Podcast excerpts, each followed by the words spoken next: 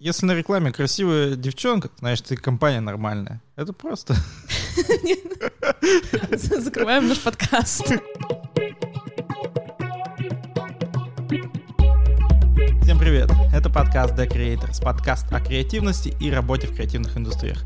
С вами его ведущие Саша Козлов, продюсер подкастов. Я Аня Ягода, я креаторка, копирайтерка и журналистка.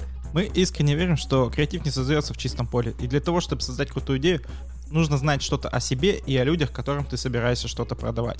Поэтому сегодня мы поговорим на тему данных, их аналитики, как они анализируются, как собираются, какие выводы можно построить на тех данных, которые у вас есть. И как создается то поле, после которого ты можешь придумывать хоть какую-то идею, которая, возможно, кому-то понравится. И сегодня у нас в гостях аналитик данных и стратег Владимир Мотин. Владимир, привет. Привет. В общем, расскажи, чем ты занимаешься, и главное, как ты себя называешь, как ты называешь свою профессию, и как получилось так, что ты стал тем, кем ты стал. Забавно, я вчера прослушал, э, ну как это, полуподкаст, полутелепередачу передачу на YouTube в Label.com, туда сходил наш друг Вань Пузырев. И э, это пол, полуюмористическая, да, передача, в которой он, у него спросили, а ты кто? Он такой, digital strategist один ведущий не смог выговорить strategist, а вторая сказала, что, слушайте, но если я в баре вот встречаюсь, и ты говоришь digital strategist, я считаю, что, ну, нужно давать. И я понял, что на самом деле вот большую часть времени, которую я работал, я именно являюсь стратегом рекламным, может быть, не в digital е, но вообще во всех рекламных форматах. То есть моя деятельность в основном заключается в том, что я понимаю, каким образом реклама является частью маркетинга, ремаркетинга вообще для бренда, и какой из форматов рекламы, в каких свойствах может каким образом сработать на бизнес. Как ты до этого дошел? То есть э, какие этапы были до того, как ты вообще пришел именно к этой деятельности и что этому вообще предшествовало? Этому предшествовало э, бесцельное дрейфование э, по жизненному пути, мне просто чуть-чуть повезло. Я уже в течение, ну, там, как только поступил в институт, я уже в это время работал, несмотря на то, что на дневном учился. И там, пока тыкался, так скажем, пытался то все попробовать, я попал в компанию, которая тогда называлась Группон. Группон э, на тот момент был крупнейшим купонатором в мире, там, и э, я там э, попробовал работать телесейлом. А телесейл — это те, которые дистанционно занимались продажами. У меня был регион Тюмень, Екат, Пермь. Короче, моя деятельность заключалась в том, что я вот приходил ходил э, на работу, надевал наушники с микрофоном и целый день сидел, разговаривал с людьми. И суть э, моей продажи заключалась в том, что я говорил, слушайте, ну смотрите, ну вот у вас товар стоит, условно, товар, услуга, неважно вообще, что бы то ни было, что можно продать со скидкой. Вот у вас товар стоит вот 4 тысячи, вот давайте его продавать за полторы, из них тысячу мы заберем, а вы 500. И клиент такой, так, угу, угу. а вот м- смысл мы говорим, ты чё, у нас там своя аудитория, мы там нагоним людей, всякое такое. Вот. И тут, собственно, там через полгода работы я понял то, что эта штука, она работает не на всех. То есть э, куча людей мы можем пригнать всем кому угодно, а при этом лояльных то есть те, которые потом, когда они будут думать, я хочу получить товар X или услугу Y, не факт, что они пойдут туда опять. И тут мне стало понятно, что я вообще ни хрена не мыслю в том, что я продаю. Я не очень комфортно себя чувствую тогда, когда я э, поддерживаю разговор о том, в чем я не разбираюсь. И э, мой путь вот именно с сейлов, с продаж сместился на какую-то более стратегическую стезю. И после этого уже вот начался путь по рекламе. А потом, собственно, в э, диджитальном агентстве проработал, в котором я узнал, что, что такое такое вообще, в принципе, по базе там SEO, контекст, вот такие вот вещи. И вот последнее место работы до того момента, как мы с партнерами не создали Six Sense, это крупное э, агентство 360, оно называется Роск. Я понял, что все эти прогнозы и вся эта штука, это настолько субъективная вещь, но чем, чем больше ты в нее погружаешься, тем больше ты понимаешь, что ты вообще ничего не, не, не понимаешь, но при этом ты постепенно начинаешь выстраивать какие-то связи, и э, ты понимаешь, что, что вот, вот сейчас, скорее всего, скорее всего, если вот это сделать, получится полное говно, а вот если вот так,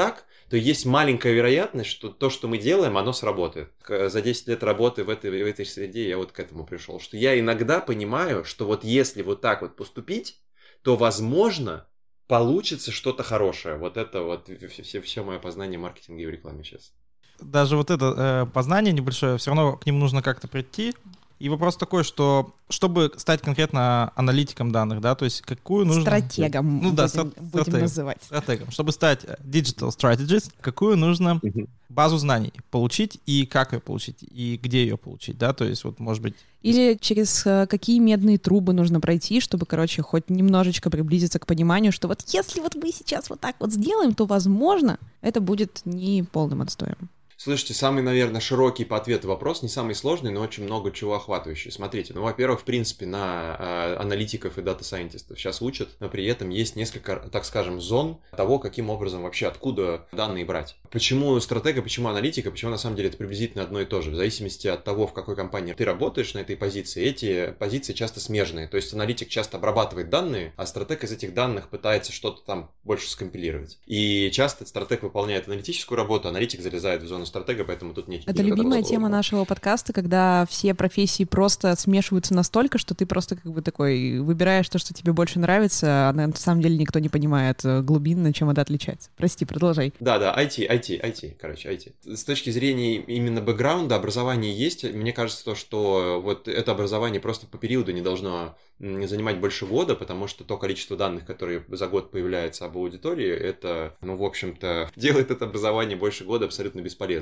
А при этом, наверное, с точки зрения самого ценного того, что вот я прошел, да, то, что я понял, что, ну, что, чем обязательно нужно обладать, это вообще не работа с числами. Это возможность сделать два шага назад, и посмотреть не только то, что ты видишь в анализе, но и вообще предположить, почему этот анализ выглядит вот так. И поэтому э, я думаю, то, что вы множество раз видели всякие слайды и конференции, в которых есть куча всяких красивых чисел и диаграмм, и ты такой, сейчас, если мне ни черта не объяснят, то я ничего не пойму. И тебе начинают объяснять, и ты понимаешь, что, что тебе просто говорят числа, которые есть на слайде, но ты не понимаешь, что они значат. То, что они говорят, это анализ как процесс, но это не аналитика как результат. Вся аналитика любая, будь то аналитика трафика в Google Analytics, Яндекс Метрики на сайте, будь то аналитика, не знаю, там, поведения аудитории по отношению к брендам, знаний, потребления, лояльность, будь то аналитика, которая касается, в принципе, э, не знаю, там, моделей э, э, человеческого поведения потребительского, что в оффлайне, что в онлайне, все это абсолютно бесполезно, пока вы не сделали вывод о том, что так, окей, хорошо. Ответом на наш вопрос является 67% аудитории.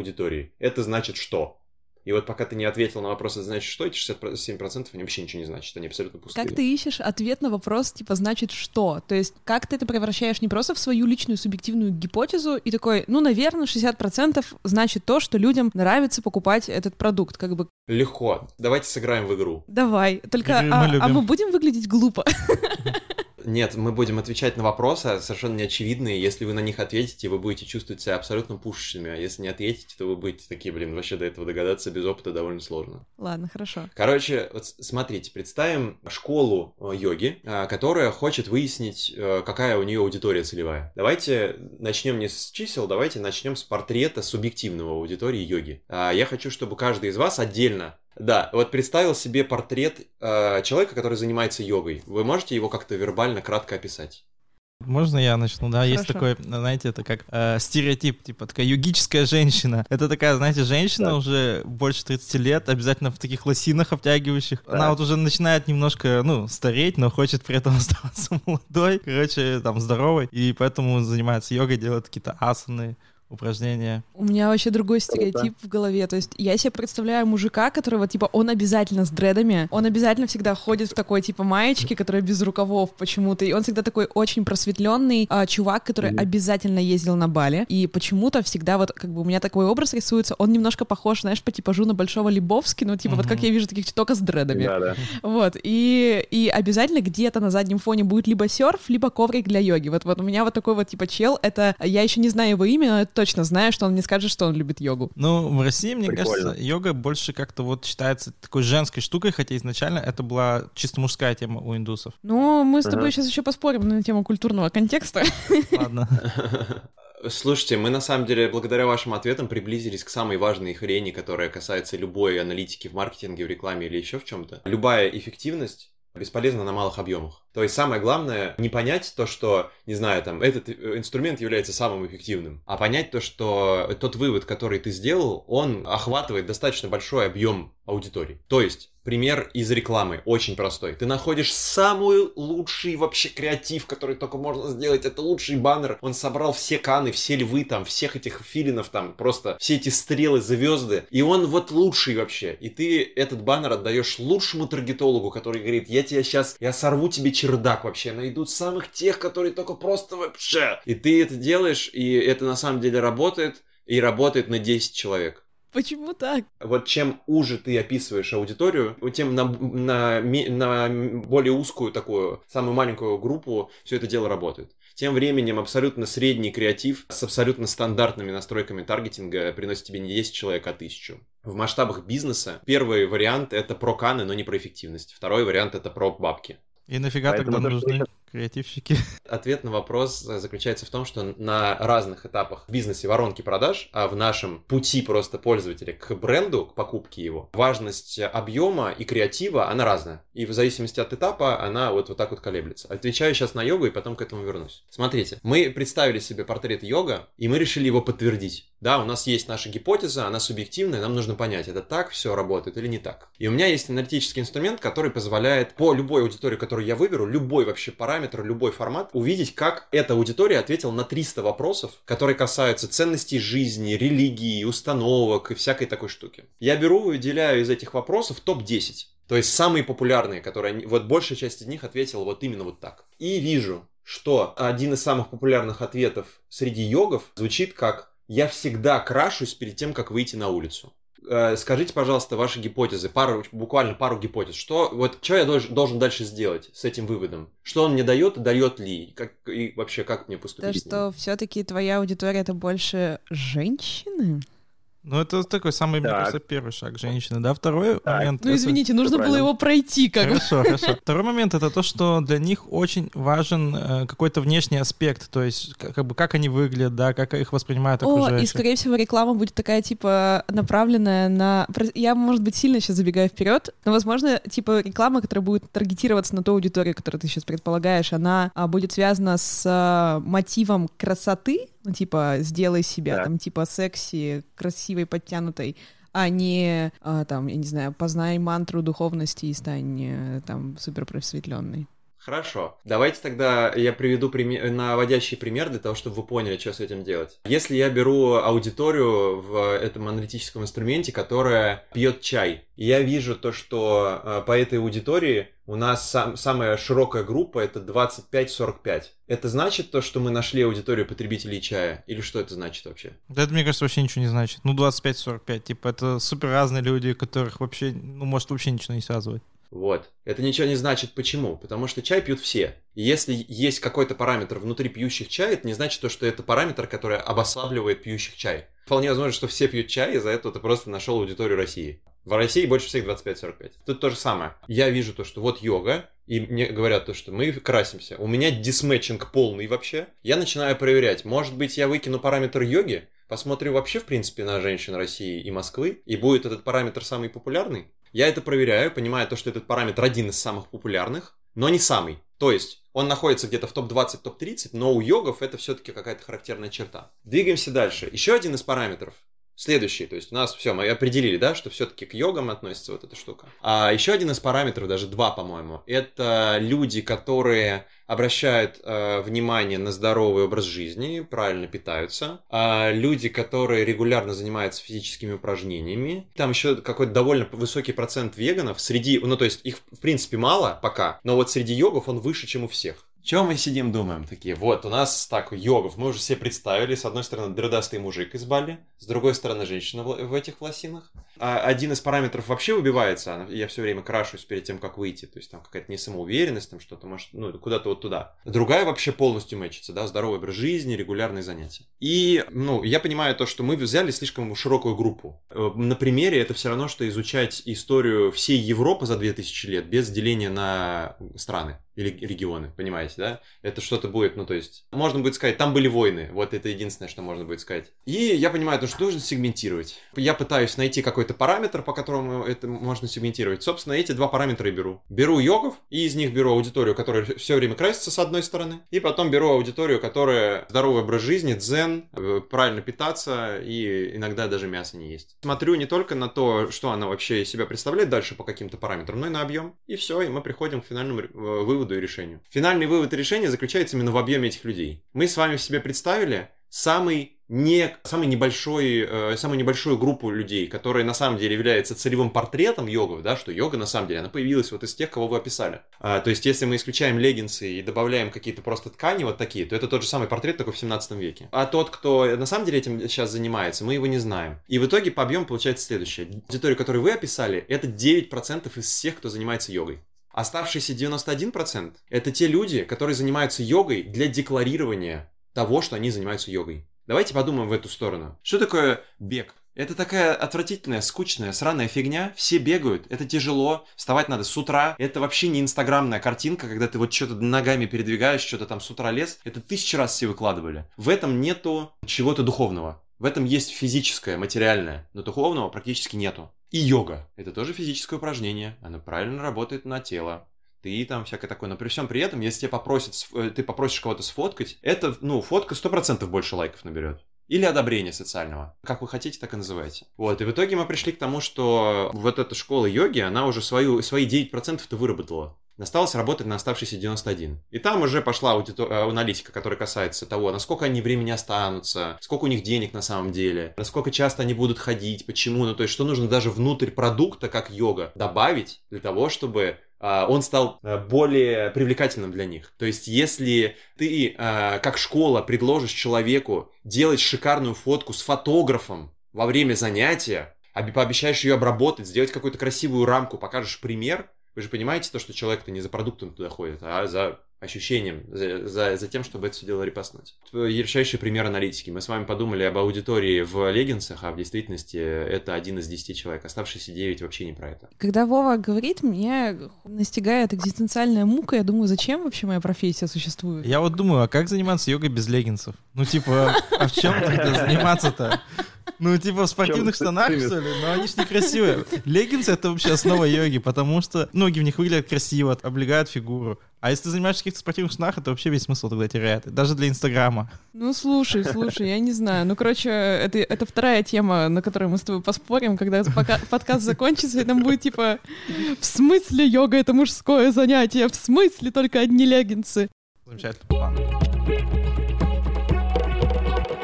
Мне хотелось обсудить такую тему, что как бы как ты вообще работаешь в, внутри команд, вообще где как бы заканчивается твоя зона ответственности и начинается зона ответственности как бы других людей, и бывает ли mm-hmm. так, что даже с твоими исследованиями, даже с теми выводами, которые ты сделал, люди все равно напортачили, и где это можно сделать вот в дальнейших этапах? Слушай, это хороший вопрос, потому что он залезает за грани, так скажем, компетенции и больше про HR вопрос. Такая практика сложилась на рынке, то что именно как стратег позиция, да, это тогда, когда ты, так скажем, меньше анализируешь и больше уже работаешь с теми данными и выводами, которые есть. Это часто э, лицо, которое помогает в коммерции. То есть ты должен клиенту объяснить, что это вообще значит, почему именно так нужно вообще идти. И, как вы понимаете, вот постепенно вот эти все компетенции, они смешиваются, и, я не знаю, там раньше разработчика, я не, ну там на заре Рунета, разработчик сайтов, он мог вообще никоим образом не относиться к дизайну. Сейчас разработчик без опыта дизайна, я даже вообще не знаю, есть ли такие или нет.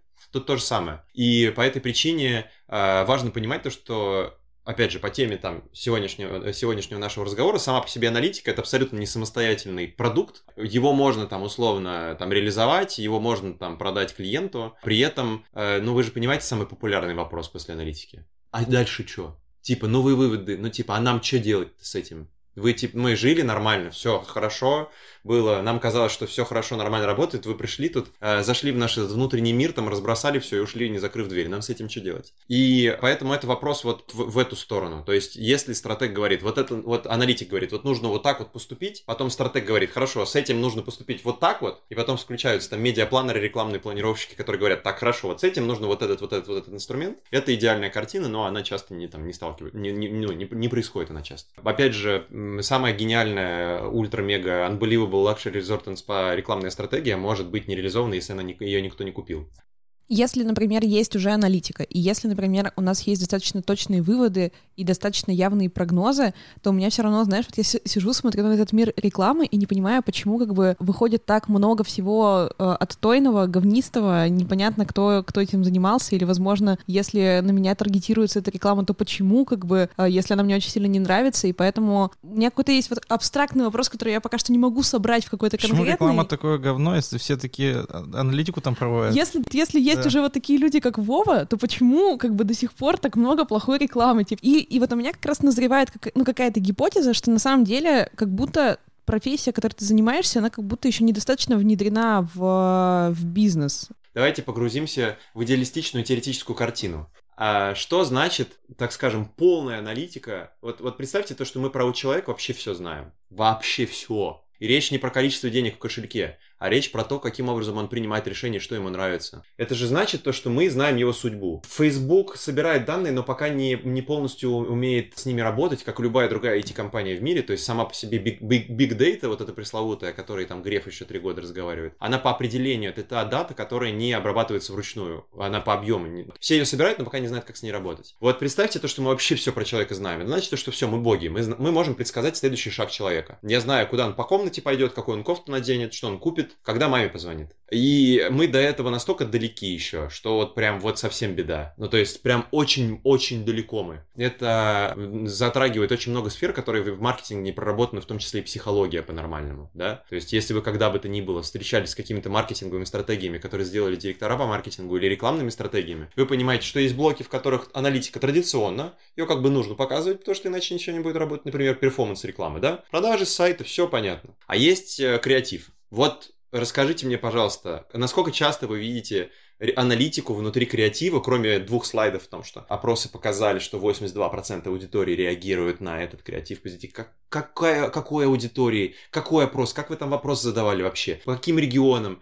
Мне кажется, проблема в том, что ну, у тебя, Шани, наверняка не было какого-то аналитика, кто бы там что-то сидел и анализировал. Ну вот слушай, вот до того, как я вообще как бы что-то придумывала, я понимала необходимость в том, чтобы мои идеи на что-то как бы ложились и на что-то базировались, но просто у меня даже не было такого коллеги, который мне говорит, слушай, Аня, я тут подсобрал цифры, я тут проанализировал, и я понял. И я такая, о, нифига, и это совпало с тем, что я тоже думала, просто у меня не было никаких доказательств того, как я как бы строила свои гипотезы, и поэтому мне приходилось mm-hmm. просто часами серчить какие-то, я не знаю, сайты с исследованиями и смотреть какие-то курсы, которые назывались, ну тогда они назывались тренд форкастинг, где учили, грубо mm-hmm. говоря, тому, чем ты сейчас занимаешься профессионально, но этому учили креативщиков и учили делать это ну, гораздо попроще. То есть как хотя бы примерно понять, что твоя идея залетит, и как хотя бы примерно понять, что залетит лет через 5, через 10, ну, возможно. Mm-hmm. И как бы, и этому приходилось приходилось учиться самой, и когда я столкнулась с работой с Вовой, я просто охренела. То есть, как бы я такая думаю, а что, так можно было вообще-то всегда? То есть, как бы можно было не париться, не сидеть в поте лица и не проверять, как бы, какой, ну, какую-то свою идею, потому что есть определенная какая-то интуиция у меня, когда я сижу и думаю, мне кажется, что это зайдет, потому что в обществе сейчас вот такие вот настроения, в этой стране происходит вот это, в этой стране происходит вот это, скорее всего, людям зайдет вот такой вот посыл. Но как бы доказать о том, что он реально зайдет, у меня меня не хватало как бы каких-то ресурсов, несмотря на... Вот я была как раз-таки тем человеком, который сказал, ну я тут почитала пять исследований, и как бы вроде бы все сошлось, поэтому можем потестить. Представьте то, что условно успешность компании может определять определен, ну там какое-то, не знаю, ну просто на скидку, предположим, там 10 тысяч параметров, да? Если мы учит, учитываем эти 10 тысяч параметров, то мы понимаем то, что это сработает. И вот какое количество из этих параметров мы на самом деле учитываем во время планирования? Что мы на самом деле смотрим про бизнес перед тем, как запустить рекламу? Что мы спрашиваем про то, что бизнес планирует сделать? Что мы спрашиваем про аудиторию, которая это делает? Что мы спрашиваем у людей, которые занимаются дизайном на уровне аналитики? Насколько много специалистов на этом рынке? Кто нам может сказать, где кнопка должна находиться? Не на сайте, а на баннере. А, Аня письменная сейчас э, учится. Это девушка, которая э, работает в компании, у которой э, садят на стул 10 человек, им надевают вот такую шапку из электродов и две камеры на глаза вот так вот направляют и они смотрят рекламные ролики. И там оценивают четыре параметра, э, электроды считывают там удовольствие, внимание, всякое такое, и они смотрят, куда глазами они вот так вот смотрят. Насколько часто вообще в рекламе это делается? Поэтому, когда мы говорим, типа, столько много узнано, блин, этот путь только начат вообще, мы вообще еще ни черта не знаем, никто не работает в психологии, ну, именно, нет, э, вот нету сейчас в рекламных агентствах, нету в департаментах маркетинга штатных психологов или психиатров, или социологов. Таких людей нет, просто рынок не сформирован. Вот это, короче, тренд, на мой взгляд, который должен быть внедрен уже потом в современной компании, потому что имея там доп-квалификацию, связанную с э, психотерапией, точнее, с, гешта- с гештальт-подходом. А, я понимаю вообще всю эту необходимость, и вообще, когда меня спрашивают, как бы, чему я там училась, и, и нужно ли это как бы всем, я говорю, да, это нужно прям всем, но особенно с, тем, с теми, кто имеет дело с рекламой, мне кажется, что невозможно, и, по-моему, я это уже, кстати, говорила в каком-то из выпусков подкастов, что как бы невозможно создавать какую-то рекламу, и невозможно пытаться добиться, ну, какого-то типа ощущения от людей, или как прогнозировать их поведение, если ты, в принципе, не понимаешь, как строится человеческое поведение, типа, что его триггерит, почему он радуется, почему он печалится, нравится. Мне кажется, мы только что придумали новую профессию, которая будет называться, ну, как-нибудь, не знаю, там, э, психо... Там... Психодизайнер. На самом деле, одна из самых интересных профессий, которую я встречала на своей практике, это был э, Колин Эллард, у которого я брала интервью. Он написал книгу «Среда обитания». Его профессия звучит как психогеограф, и он занимается тем, что он изучает, как человек реагирует на окружающее пространство города и какие эмоции это у него вызывает, почему в каких-то местах, например, почему вот выбирая там, например, 15 мест, ты точно поймешь, какое из этих мест пригодно для свидания, а какое точно нет, например. Ты такой послушай, каким образом ты это повествуешь. Вот пока сейчас вот ты говоришь про то, что он психогеограф, прикиньте, он вообще выясняет, где там вообще просто... Вот тогда, когда у нас будет, типа, так, подождите, э, директор по маркетингу, отчитайте, пожалуйста, мы там наняли это-это, хорошо, рекламщики есть? Есть. Трейд-маркетологи есть? Есть. А психогеографы? Я не нашел. Так их как собак нерезанных. Вы нормальные вообще? Как мы без психогеографов будем понимать, где нам открывать точки? Вы нормальные? Вы можете нанять нормальный штат, пол, ну, ну, полный? И это ответ на ваш вопрос про то, что, типа, мы знаем много про рекламу. Я в компании, которая занималась, в первой компании, в которой я работал, которая ТВ-рекламой занималась, она еще на эксклюзиве продавала рекламу, знаете, вот эти экранчики в аэропортах висят, там телевизоры везде. Вот. И туда перли, знаете кто? Туда перли все рекламодатели, которые связаны с туристической категорией. Просто она разная бывает. И к туристической категории, например, от, э, относится реклама роуминга в Мегафоне, и там она очень актуальна. А также к туристической категории относится реклама Корла и, не знаю, каких-нибудь самолетов. И они прям идут, они такие, это прям наша аудитория. Хоть бы одна скотина за три года задалась бы вопросом, вы понимаете, что в ауди... аэропорту находятся люди, которые уже потратили деньги на, скорее всего, конкурирующий продукт? Ну, может быть, и на это можно с другой стороны посмотреть, что это люди, допустим, которые путешествуют и летают, да. и у них там формируется знание. То есть ты бренде. такой приехал в аэропорт, ты летишь какую- какую-нибудь свою солнечную Турцию, в которой пока что можно летать, и тебе тут показывают, знаешь, типа, курорты Абхазии, и ты такой, да, сейчас сейчас поменяю следующий билет. Раз. Нет, ну в следующий раз. Да, именно это станет ключевым моментом, когда ты примешь решение это Ну не то чтобы ключ. Я думаю, я думаю, коллега прав абсолютно. Какие-то моменты, которые связаны вот с тем, что, возможно, это все-таки там то место, возможно, это все-таки там актуальное, так скажем, состояние вот, да, человека, когда он такой, у я еду отдыхать. Оно, наверное, типа близко к тому, что, что как это должно происходить, но просто вот прямая линейная логика мне подсказывает, что вот то, что им подсказывает, что это работает, мне подсказывает, что это вообще не работает. То есть нужно либо в эту модель дополнительно дополнительные данные добавить, либо от нее отказаться, потому что в большинстве случаев это вот как вообще соответственно? Вчера была во Внуково, и вот ты сказал про вот эту вот рекламу на маленьких телевизорах, и я вспомнила, что вчера я увидела самую смешную и тупую рекламу во Внуково, которую я только видела, вот как раз-таки вот этот вот маленький экранчик. Я прохожу и вижу, что какая-то реклама, которая очень сильно выбивается из контекста, ну типа так либо давно никто не делал, либо ну что-то странное, короче, даже по цветам. И я поворачиваю голову, и на маленьком экранчике э, висят люди из фотостока, на которых явно прифотошоплена одежда, они показывают все угу. вот так вот типа палец вверх, и там, видимо, стюардесса стюардесса, капитан самолета и стюард. И там написано, типа, название просто этой авиалинии. И я такая mm-hmm. думаю, а что я должна после этого как бы подумать или почувствовать. То есть, это... и там, знаешь, такой белый фон, вот эти вот неискренние люди, которые типа, что я тут делаю, типа, зачем? Наверное, меня уже использовали в рекламе сока, в рекламе семьи, и вот сейчас я еще и рекламирую авиалинии, и я просто стою, и меня почему-то так насмешило, я подумала, это настолько как бы, для кого это? Что, ну, что это такое? Если на рекламе красивая девчонка, знаешь, ты компания нормальная. Это просто...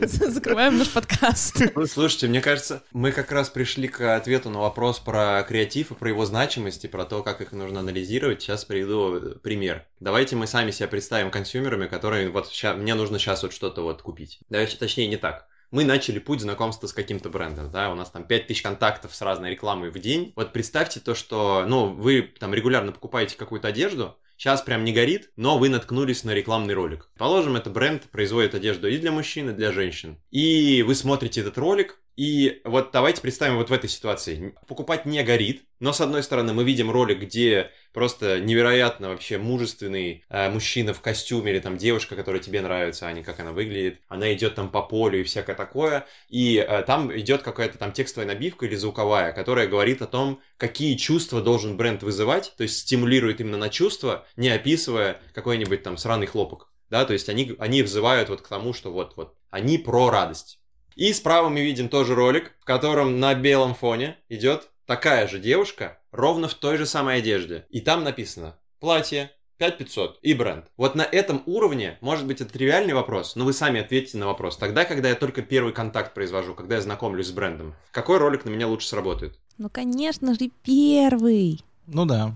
Все правильно. Круто. Представьте то, что прошло несколько недель. Вы поняли то, что у вас э, вот здесь вот на пиджаке дырка, потому что третья заплатка стерлась, и платье недавно вы оставили где-то. И, собственно, пришло время покупать одежду. Все. У вас в голове красная лампочка горит. Если я сейчас не куплю одежду, то мне завтра на работу не в чем идти или на свидание там с кем бы то ни было. Все, вам нужно прямо сейчас вот это. И вот представляем эту же ситуацию. Я вижу ролик, где до меня доносится невероятная радость от использования этого бренда, который мне уже откликается. Или я вижу конкретную вещь, которую мне нужно купить, мне нужно только кликнуть или просто перейти, или забить, или еще что-то. Какой конкретно креатив сейчас работает лучше? Это ответ на вопрос про креатив. Не бывает плохих и хороших креативов. Наша нынешняя работа с одним из брендов одежды, который только женскую одежду производит, подразумевает то, что когда мы работали в перформансе, то есть на аудиторию, которая нужно уже срочно что-то купить прямо сейчас, мне нужно уже прям горит, на них работали ультра-утилитарные креативы. Тебя представляли фотографию, причем каталожную, на белом фоне с логотипом и с ценой. Они работали потрясающе. Да, он так и есть, то есть я даже могу по какой-то своей логике потребительской, то есть если я увижу, допустим, рекламу, там вот эти вот ВКонтакте, например, как называются, карточки, да, товара, то есть там какая-нибудь карточка, там да. цена перечеркнутая, просто бренд, который я знаю, который мне нравится, я тыкну и куплю. Мне еще, кстати, на самом деле, к Володе остался очень важный такой вопрос, который мы задаем каждому гостю нашего подкаста. В общем, это вопрос про креативные механики, но в креативные механики мы включаем вообще абсолютно все, что ты сам можешь назвать таковой для себя. То есть, что тебе mm-hmm. помогает находить вот эти аналогии, что тебе помогает сконцентрироваться, что тебе помогает вообще работать свою работу. Mm-hmm. Есть ли какая-то техника сосредоточения, тренировки ума, чего угодно, какая она твоя, и можешь ли ты поделиться, если она есть? Я не могу сказать то, что я регулярно участвую участвую вот именно в креативных каких-то работах, да, то есть креативных штормах или еще что-то такое, для меня, в принципе, как для стратега, креатив, слово это не про креатив как процесс, это креатив как рекламный креатив. Но а, мне очень помогает внутри этого процесса осознавание того, собственно, на каком этапе мы находимся. Это как раз вот то, про что мы до этого говорили. Есть разные этапы которые аудитория проходит от того момента, как она только познакомилась с брендом, до того момента, как она решила купить его повторно. Да, это этап лояльности. Когда ты его купил, ты такой, все, кроссовки только Пума. И ты в следующий раз обращаешься к Пуме. Все, ты лоялен, ты там из топа всех э, продуктов выбираешь его. И во многом вот этот вот креатив, сам факт осознавания того, что аудитория сейчас хочет, чего вообще ей нужно, а мне помогает понять, а что в итоге э, окажется действительно эффективным там. Предположим, аудитория проходит три этапа, и они линейные. Не бывает такого, что человек там, знаете, пришел на сайт, что-то ушел, потом что-то что-то опять наткнулся, подписался, ему кто-то что-то порекомендовал, он пришел. Нет, давайте он прям познакомился, прочитал, зашел на сайт, купил. Вот так вот. И вот давайте вот возьмем эти три этапа. Они называются знания, называются вовлечение, они называются спрос. Вот этап знаний это вот как раз рекламка, в которой мы такие, что, что, как это называется? Типа какой-то бренд, что-то пуру, что, вот все. Пума, понял. Все, ролик вижу. Кроссовочки. Потом идет этап вовлечения, который может растянуться по времени очень долго. Есть аудитория, которая, так, все, я уже близок к тому, чтобы мне нужно это купить. Я такой рекламу увидел, прочел что-то, подтвердил там информацию о том, что я могу доверять этому бренду и пошел покупать. А есть аудитория, которая увидела, потом пойду погуляю. Мне еще там нужно перепроверить, я обращусь к тому бренду, который я до этого любила. На втором этапе вот представьте, какой он разный бывает. Вот здесь вот я такой, ага, что вот надо, что надо, что надо, что она читает, какие параметры. Так, все, она, эта э, аудитория, она знает бренд, но она не знает про него атрибуты. То есть, что такое знание? Знание — это факт реакции того, э, того, что ты вот это где-то видел, без атрибуции. Ленина тоже знают, но имидж плохой. А вот Пуму знают, а имидж, на, окей. И вот в, на, на этапе вовлечения получается такая штука. Я начинаю выяснять, какие атрибуты эта аудитория ищет.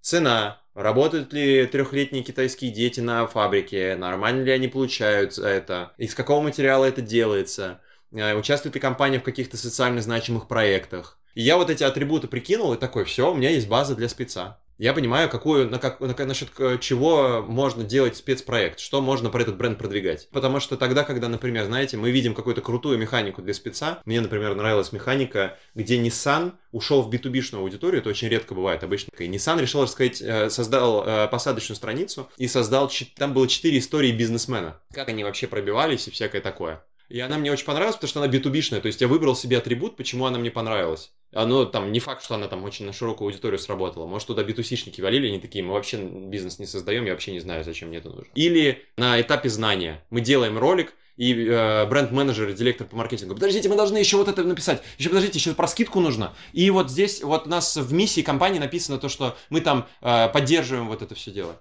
Ребят, у вас контакт будет 3 секунды. Не загружайте людям мозг. Дайте им самый главный параметр, который она может только вот успеть за эти 3 секунды воспринять.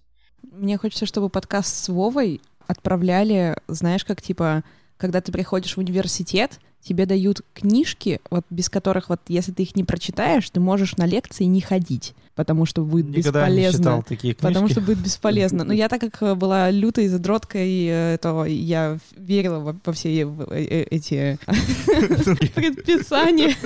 Вот, мне хочется, чтобы подкаст свой послушали все типа люди, которые хотят сочинить спецпроект.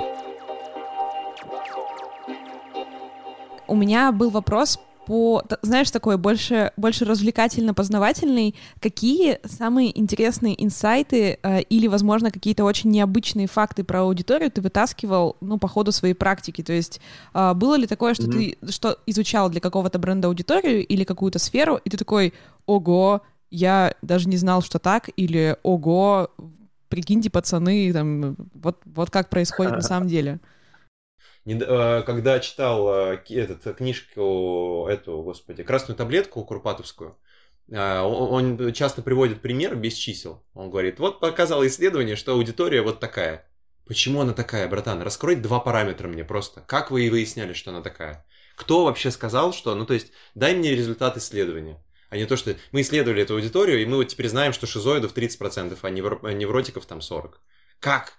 На какие ответы, на какие вопросы они ответили. Дай мне вводные дай мне результат. Вот, поэтому вот таких романтических кейсов, их действительно очень много, они созданы для того, чтобы на конференциях продавать твой продукт подороже. Вот, а реальные кейсы чаще всего заключаются в том, что э, рекламный алгоритм какой-нибудь внутри кабинета нашел ту аудиторию, которая здесь сейчас по каким-то совершенно непонятным и тебе недоступным внутри алгоритма, недоступным причинам, люди начали что-то покупать. Здесь нужно не начинать анализировать, а понять механику работы алгоритма, который от тебя закрыт. И просто просто бахнуть в краткосрочной перспективе побольше денег, пока это работает. Как только перестает работать, сразу отключаешь бабос и двигаешься дальше. Дрейфуешь по течению вот этих вот странных таргетингов рекламных. Потом ты опять натыкаешься на то, что что-то почему-то лид снизился и количество лидов увеличилось. Ты кидаешь, кидаешь, кидаешь денег, типа там, не, не меняешь, не, не, там, не делаешь лучше креативы. Ты пока их будешь лучше делать, аудитория 10 раз поменяется, алгоритм по-другому будет работать. Просто вот наливаешь денежку, и вот все дальше пошло. Я за эти 50 минут, мне кажется, э, двигаюсь по какой-то синусоиде от «О, господи, мне кажется, я все поняла», до «Господи, я же ничего не понимаю, как нам дальше жить, что мы будем делать?» Это же, это же просто все абсурд и полная абстракция. Типа, все, что мы можем делать, это иногда попадать в цель и иногда и даже не понимать, почему мы это делаем. Да, я на всякий случай проговорю то, что я в самом начале сказал, про то, что я занимаюсь тем, что я иногда, в редких случаях, понимаю, что если поступить вот так, получится не говно. Я считаю, что этот параметр, ну, то, что я сам себе честно в этом признался, делает меня э, стратегом хотя бы на уровне среднего. Мне сейчас в голове крутилась одна штука, которую я тоже хотел э, донести, я ее сейчас расскажу и, и закруглимся. Мы очень много сейчас говорили, мы очень много сейчас говорили про маркетинг, там, про рекламу, про аналитику данных и про всякое такое. И я вот из практики сейчас расскажу одну вещь, которая касается не данных, а того, знаете, какое-то когнитивное искажение, которое связано с тем, что чем больше мы во что-то погружаемся, тем больше мы за это ответственность, кажется, несем. Если на Википедии посмотреть, что такое маркетинг, там будет про 4P, если вы слышали про продукт, price, place, promotion. Да, из чего состоит маркетинг. Ты решаешь 4 параметра, параметра, и у тебя продукт начинает продаваться. Эта модель, она старая, она, не знаю, там, она обновлялась, потом добавлялся пятый IP, то есть people, да, само поведение людей, и много-много всяких разных таких. Но при этом, если мы возьмем классическую модель, которая на самом деле до сих пор работает, важно понять одну штуку, э, так скажем, перестать геройствовать и брать на себя ответственность за то, что ты не должен брать. Исходя из этой модели, маркетинг любого продукта строится тогда, когда удовлетворены четыре параметра. Первый – продукт, тогда, когда э, свойства продукта подразумевают то, что он интересен аудитории и то, что он может этому, этой аудитории понравиться. Это может быть не только качество, это может быть упаковка, цена, абсолютно все, что касается продукта. Первый продукт. Второй – прайс, то есть цена. Цена должна быть не в рынке, цена должна, так скажем, по внутренним ощущениям человека соответствовать а, стоимости того продукта, который продается. Я думаю, то, что вы понимаете, что iPhone 12 в принципе стоит очень дорого, но эта цена соответствует внутреннему ощущению аудитории, что я готов эти деньги там отдать. То есть это исключительно про соответствие, не про много и не про мало. Второй, прайс. Третье, place. Возможность доступности.